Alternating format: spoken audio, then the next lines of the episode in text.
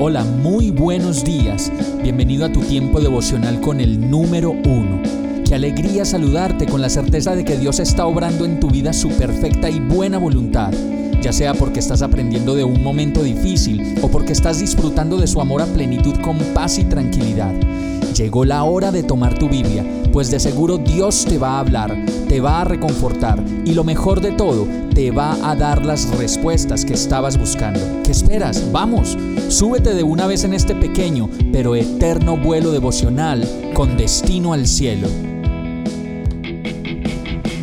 Y el mensaje de hoy se llama ¿Qué voy a hacer contigo? Oseas 6:4 dice, ¿Qué voy a hacer contigo, Efraín? ¿Qué voy a hacer contigo, Judá? El amor de ustedes es como nube matutina, como rocío temprano se evapora. Y yo creo que el Señor cada vez que nos ve dice, ¿qué voy a hacer contigo, Miguel? Y ahí le puede poner usted su nombre, ¿qué voy a hacer contigo, Maribel, Luz Marina, Luz Dari, Andrés? ¿Qué voy a hacer contigo, Carlos, Jerónimo, Santiago, Margarita, Anita, Jaime, Rocío, Jorge, Ricardo? ¿Qué voy a hacer contigo, Rosita? ¿Qué voy a hacer contigo, María? Y todo esto lo hace Dios porque Él lo sabe todo, lo ve todo, y aún así lo perdona todo, lo espera todo y lo da todo por nosotros. En este libro de Oseas sigue diciendo el verso 6.3, conozcamos al Señor, vayamos tras su conocimiento. Tan cierto como que sale el sol, Él habrá de manifestarse vendrá a nosotros como la lluvia de invierno, como la lluvia de primavera que riega la tierra. Y esa es nuestra mejor tarea, conocer a Dios, correr tras su palabra para conocerlo más y mejor, pues sólo así podremos ver y conocer su voluntad para nuestras vidas. Y como lo dice su palabra, verlo llegar suavemente como la lluvia de invierno y como la lluvia de primavera que riega la tierra. Oseas 6:6 continúa diciendo, lo que pido de ustedes es amor y no sacrificios, conocimiento de Dios y no holocaustos.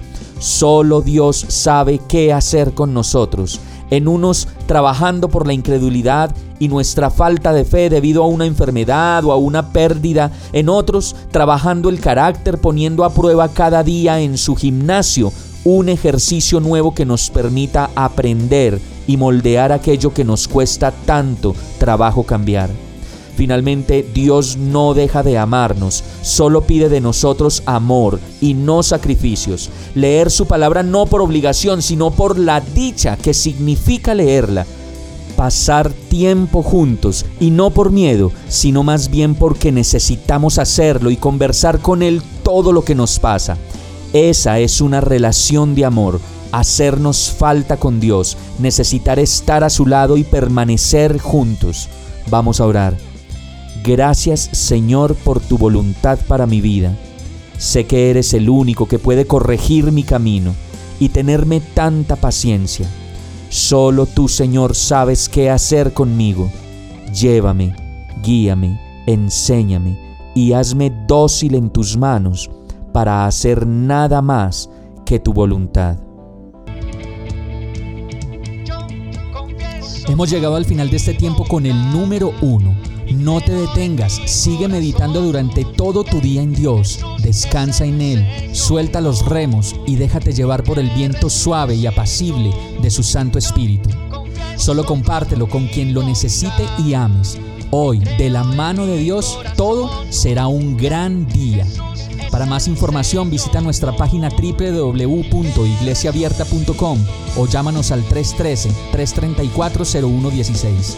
Oramos y rogamos para que cada día te enamores más de Dios y para que no pares de pasar todo tu tiempo con el número uno